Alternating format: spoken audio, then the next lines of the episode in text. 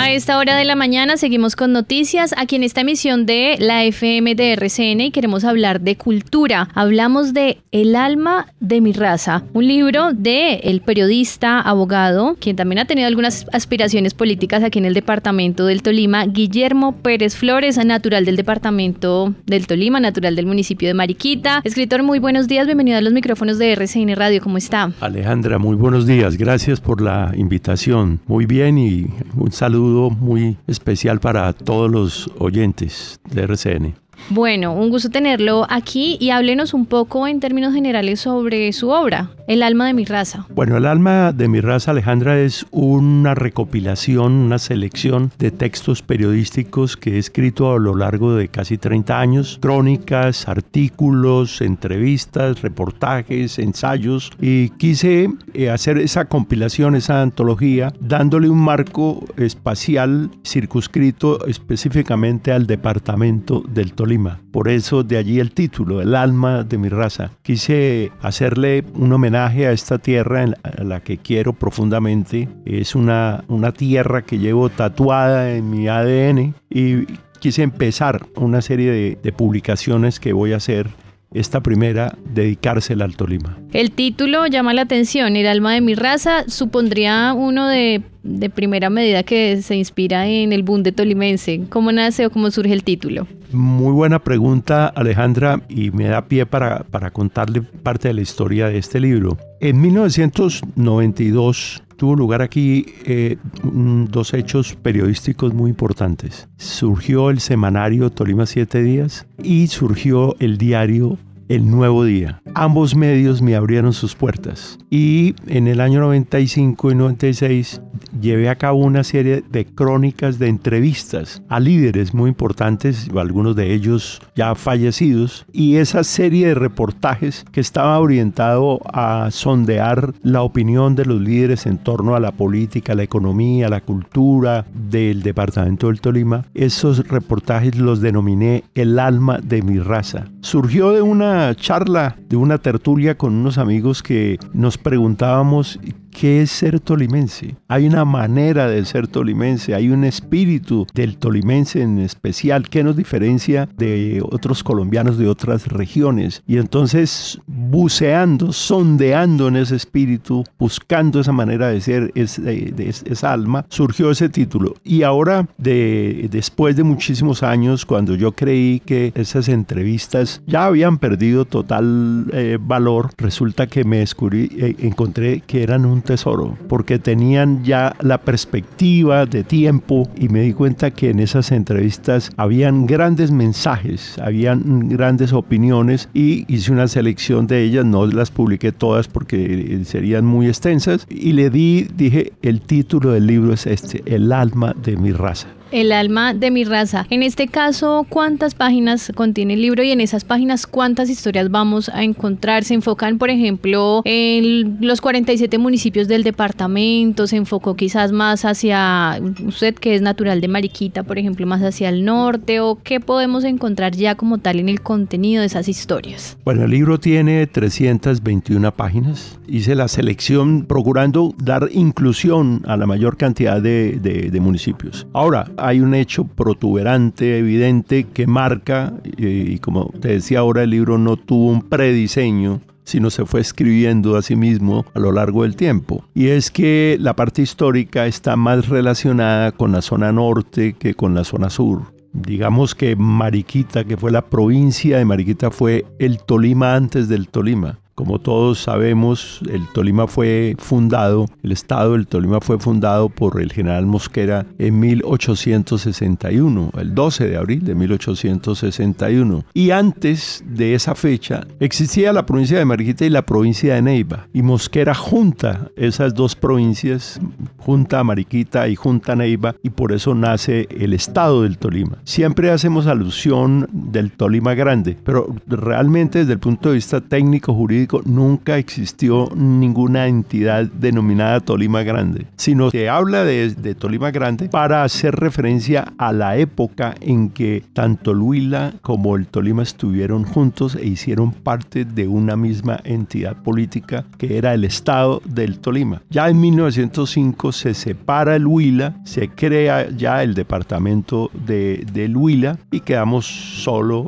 eh, departamento del Tolima. Pero antes de todo esto lo que existió fue la provincia de Mariquita, que era una de las 18 provincias que tenía la Nueva Granada para, para la época para antes de la independencia. Entonces sí, allí hay un, énfasis en esta parte histórica y un énfasis que tiene, que tiene que ver con Mariquita, que tiene que ver con Honda, que tiene que ver con Ambalema, uno de los municipios pues más olvidados hoy, pero con una riqueza histórica patrimonial inmensa. Si el día de mañana alguien quisiera escribir en Colombia la historia del tabaco, pues inevitablemente tendría que escribir e investigar sobre Ambalema, que fue el principal, lo mismo que sobre purificación, que fue el principal productor de, de tabaco, uno de los grandes productores de tabaco en el mundo. Y toda esa riqueza patrimonial está mm, hoy, por cierto, abandonada. También hago referencia a Honda porque Honda fue la capital de la República de Mariquita. Mariquita fue república en el, entre 1815 y 1816. Mariquita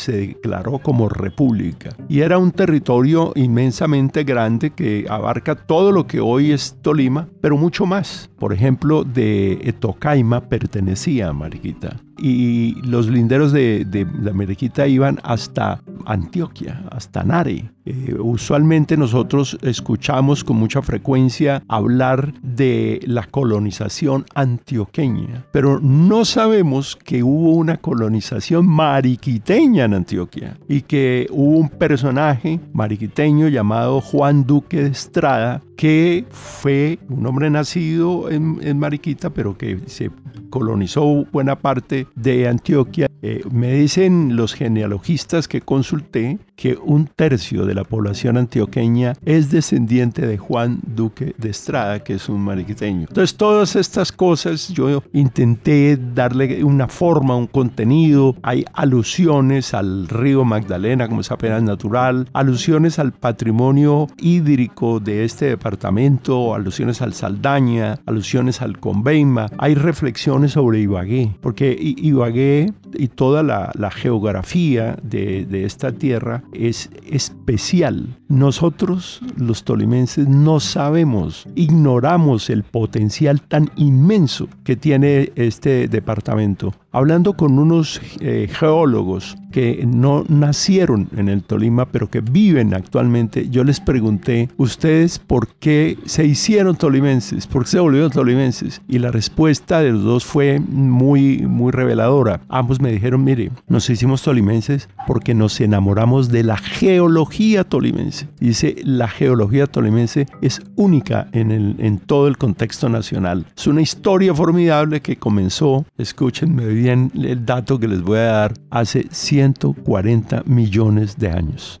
Entonces, cuando a uno le, le, dicen eso, uno comienza a adquirir conciencia de la importancia de este territorio la posibilidad de sumergirse entonces en, en, la historia y en lo que tenemos justamente atrás, de acá en el departamento del Tolima. Y en la cultura, en la cultura y en la biodiversidad eh, la riqueza natural de este departamento. Dialogamos a esta hora con el escritor Guillermo Pérez Flores, quien nos está hablando sobre su libro El alma de mi raza. De las historias que hay aquí en este libro, de todos los artículos, ¿hay alguno que sea su favorito, que después de leerlos, revisarlos, diga, este me gusta más por algo? Mm, ¿Abre bocas de pronto para las personas que nos escuchan que conozcan algo de esa historia? Bueno, hay varios, varios, todos son hijos y los hijos se quieren por igual, ¿no? Pero puestos a escoger, yo yo te diría de tres. Uno, un ensayo, un ensayo discurso que, que escribí denominado Tras las huellas de Mutis, que recoge todo el,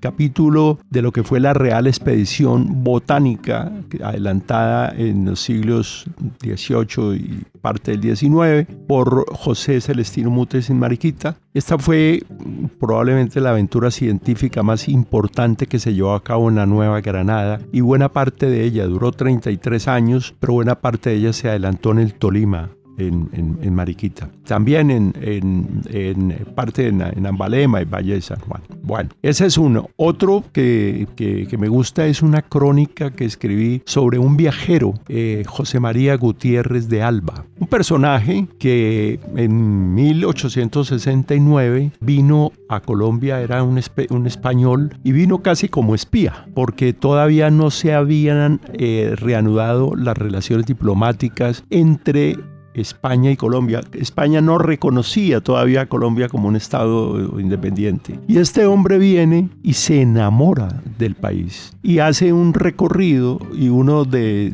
en esos recorridos por todo el país, para darles una idea, escribe 12 tomos y uno de esos viajes se llama Excursión a Mariquita. Y él va y, todo lo que ve lo escribe y lo pinta. José María Gutiérrez de Alba. Y algo mucho más contemporáneo que tiene que ver con un colega nuestro, empresario radial, es una entrevista que le hice a Jaime Pava Navarro, quien fuera el fundador de Radio Super, de la cadena Super. Una entrevista que le hice a él en 1995, 96, ya no preciso, ahí está la fecha en cualquier caso, y me pareció muy reveladora porque Pava no era un hombre con una formación intelectual mm, muy, muy, muy sólida. Sin embargo, tenía un gran conocimiento de lo que es este departamento, un, conocimiento experiencial. Y entonces yo le pregunté a Pava si había varios Tolimas. Él era hondano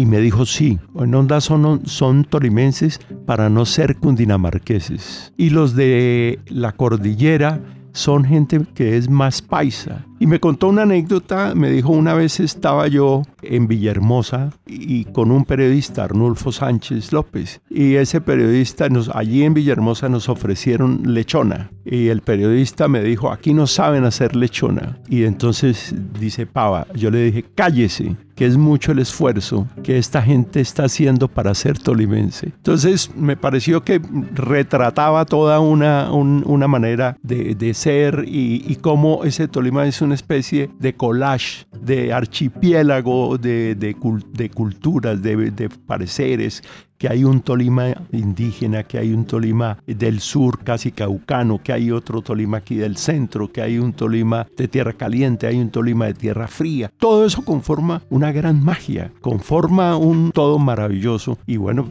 ahí están, digamos, eso que me preguntas, esos podrían ser tres consentidos o favoritos míos. Ya se encuentran librerías en donde se puede adquirir este libro. El libro se está a disposición del público en la librería Pérgamo, que queda en la Macarena, es una librería recién abierta en la Macarena, en la calle 40 con cuarta diagonal a los Olivos. Está también en la librería Ala de Colibrí, que queda en Cádiz. Es, una librería muy, muy bonita. Eh, tiene un, un, enfoque muy, muy especial de literatura hacia los niños. Está en Casa de Libros en Interlaken y también lo pueden encontrar en el Museo de Arte del Tolima aquí en Belén. De momento estos cuatro puntos, pero va a haber más. Va, va a estar también en eh, Universitaria Libros. Y bueno, la aspiración es a que llegue a colegios, a que llegue a la juventud especialmente. A mí en lo personal me duele muchísimo que a los jóvenes de hoy y parte de mi generación se